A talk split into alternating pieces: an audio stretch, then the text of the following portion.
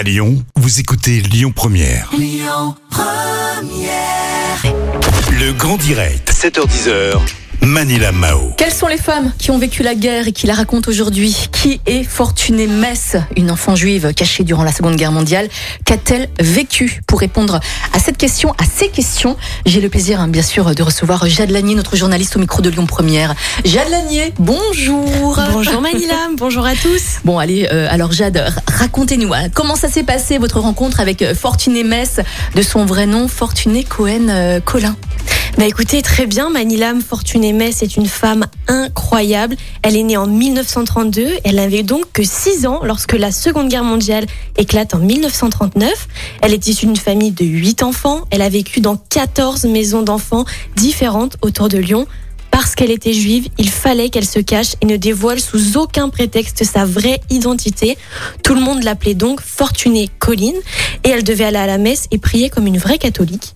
Durant la guerre, elle est restée cachée 4 ans dans la maison de Sèvres, une maison d'enfants située dans le village de Chabannes, dans le département de l'Allier. Et en quelques mots, Jade, quel était son quotidien dans cette maison d'enfants?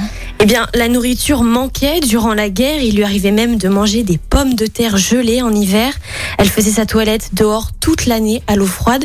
Et bien sûr, elle n'avait aucune liberté. Elle ne pouvait pas communiquer avec l'extérieur car, on le rappelle, durant la Seconde Guerre mondiale, aucun service public ne fonctionnait, que ce soit la poste ou les trains. Lorsqu'elle devait aller, par exemple, chez le dentiste, elle se déplaçait en charrette car il n'y avait pas d'essence pour les voitures.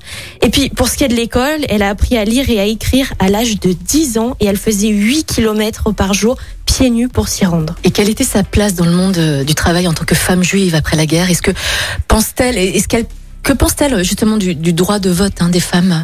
Alors évidemment, pour elle, le droit de vote des femmes, c'est capital. C'est un droit qui, on le rappelle, a été octroyé en France par le général de Gaulle le 21 avril 1944. Après la guerre et durant toute sa vie, elle a travaillé en tant que secrétaire pour de nombreux hommes. On l'écoute. J'ai aussi travaillé pour un, un, chercheur français qui travaillait beaucoup au Liban.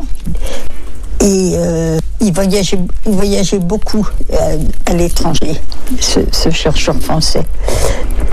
Et quand il revenait, il fallait donc qu'on tape nos, les rapports, tout ça, de ses voyages. Euh, tout le temps, il nous disait euh, euh, soyez des cerveaux et non des crânes. Il voulait qu'on réagisse intelligemment. Il ne fallait pas qu'on se contente de taper à la machine au rapport. Il fallait toujours. il, appréciait qu'on pose beaucoup de questions et tout. J'ai- eu la chance d'avoir évolué avec des gens intéressants comme ça. Et aujourd'hui, nous sommes le lundi 8 mars, hein, c'est la journée internationale des droits des femmes, une journée mondiale de rassemblement pour célébrer les victoires et les acquis des femmes. Quelle est la vision justement des femmes d'aujourd'hui selon euh, Fortuné Mess et quelles sont ses idoles féminines?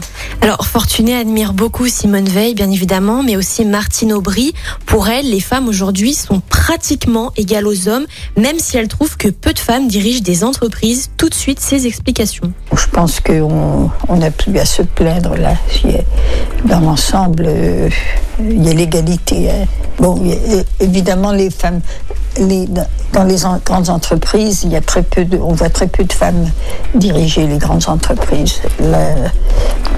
Mais bon, euh, moi, ça m'a jamais gêné. Ça, c'est euh, et j'ai toujours. euh, chaque fois que j'ai exercé mon métier de secrétaire, j'ai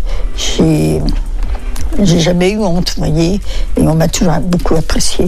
Alors aujourd'hui, Fortuné Mess a 89 ans et elle raconte son histoire bénévolement depuis 17 ans pour le musée de la résistance et de la déportation à Lyon. Elle a pour projet d'écrire un livre sur son histoire et voudrait aller à Auschwitz en Pologne. Alors Jade, merci beaucoup hein, d'avoir été avec nous ce matin pour nous parler de Fortuné Mess, une femme incroyablement courageuse et qui est aussi l'une des derniers, euh, dernières témoins de l'histoire de- et de cette période sombre. Passez une très belle journée, Jade Lanier. Merci Manila, au revoir. À très bientôt. Écoutez votre radio Lyon Première en direct sur l'application Lyon Première, lyonpremière.fr et bien sûr à Lyon sur 90.2 FM et en DAB+. Lyon Première